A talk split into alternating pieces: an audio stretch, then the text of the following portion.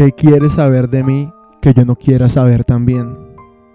Me conozco poco y las palabras que he escrito con la intención de descubrirme se han convertido en un laberinto sin dedo lo que me guíe a una salida segura. Confundido entre pasillos, mirando siempre hacia el cielo, tan lejos.